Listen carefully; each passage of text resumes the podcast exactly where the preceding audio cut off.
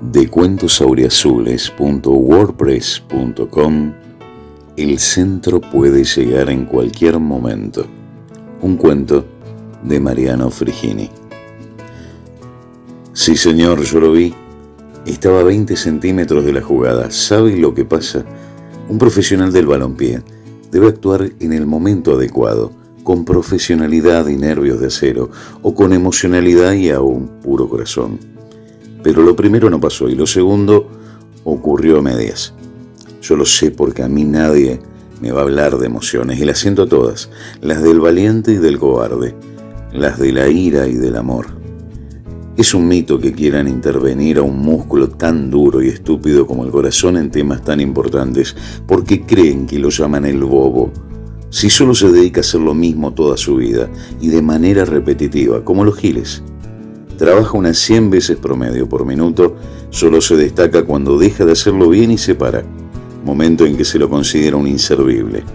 Mire, si quiere elogiar a un jugador de fútbol, fíjese el que juega con sus tripas y al final del partido las sigue teniendo enteritas. La historia de mi desgracia comenzó el 19 de diciembre de 1971 en el Monumental de Núñez. Me sentí impecable, disfrutando de un clásico y con pronóstico a favor hasta que sentí la voz del negro Fontana Rosa como un narrador interior que comenzaba a relatarme ese momento.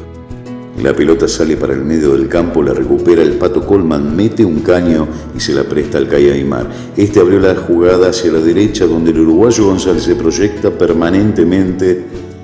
Ese fue el momento en que pegué mi primer grito ahogado. Y de Rienzo ni se inmutó.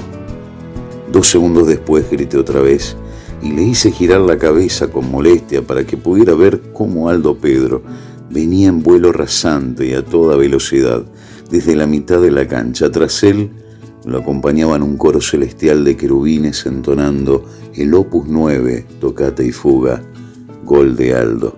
Callate, negro, no te quiero escuchar más.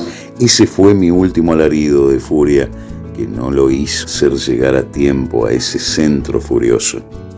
Yo fui el que lo vio más cerca. Se le dije antes que estaba tan solo 20 centímetros. No me lo va a creer usted, pero la pelota no tocó su pared al izquierdo. La verdad es que la empujó uno de sus rulos que saltaban de alegría en su frente. Yo lo vi, se lo juro. La mano de Di Renzo me apretó fuerte mientras miraba la mano inmóvil de Fenoy rendida ante el gol que me condenaría. Al otro día ya estaba sentenciada a muerte. Jamás me tuvieron un poco de lástima. No se animaron a darle una pastillita o ponerle un trapo empapado en vinagre para tratar de desinflamarme.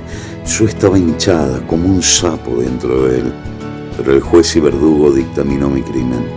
Apendicectomía por amenaza de peritonitis aguda. La ejecución será inmediata. El 20 de diciembre en un sanatorio de Rosario también vi como un escalpelo desgarraba mi oscuro cielo, desprendiéndome de las entrañas hacia la muerte. El destino rabioso quería que pagara mi pecado y colocó a un cirujano auriazul para que sufriera más. Al colocarme en un frasco con formol, etiquetara en el vidrio mi eterna vergüenza que sería exhibida para siempre en el museo de local. Nunca se olvide, mi amigo, que el centro puede llegar en cualquier momento.